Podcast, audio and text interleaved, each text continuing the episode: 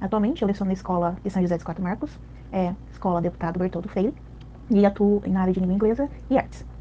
O retorno às aulas presenciais, ela teve um impacto, hum, se pensarmos na aprendizagem. Existe sim uma falta de interesse dos alunos, porque acredito eu que eles ainda não se habituaram com esse retorno presencial pós-pandêmico, e eles ainda acreditam que eles estão em casa. Então, ainda é um problema na rede estadual de ensino, que, que os alunos acham, acabam que o contexto dessa escola não é, é o que eles estavam até então acostumados a vivenciar, que é dentro de casa. Então, existe sim uma, uma falta de interesse dos alunos atualmente, uma evasão, se pensarmos pelo contexto de pós-pandêmico, e a perda de aprendizagem ela é visível nesse período que ficou sem as aulas presenciais.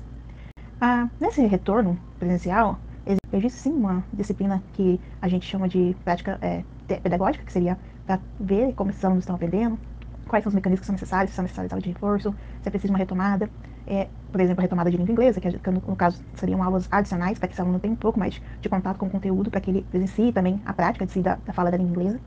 E, atualmente, acredito eu que a, a política pública, talvez no estado de Mato Grosso, que deveria ser mais alterada, seria o material estruturado, que foi selecionado para o nosso estado. É, o material estruturado ele fica muito preso e o aluno ele acaba não vivenciando a prática de ensino-aprendizagem em si.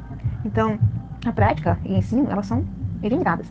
Mas, com o material estruturado, a gente fica meio que engessado e o foco volta novamente para aquele tão é, famoso é, de sempre, que é o foco no conteúdo. Eu acredito que o foco não tem que ser somente no conteúdo. Aprender a aprender é um contexto múltiplo. E focar apenas no conteúdo é esquecer que esse sujeito é composto por, um, por uma sociedade distinta. Esse sujeito é distinto em si. E tem que levar-se em relação ao contexto no qual ele se insere, é, quais os modelos sociais que ele vivencia também.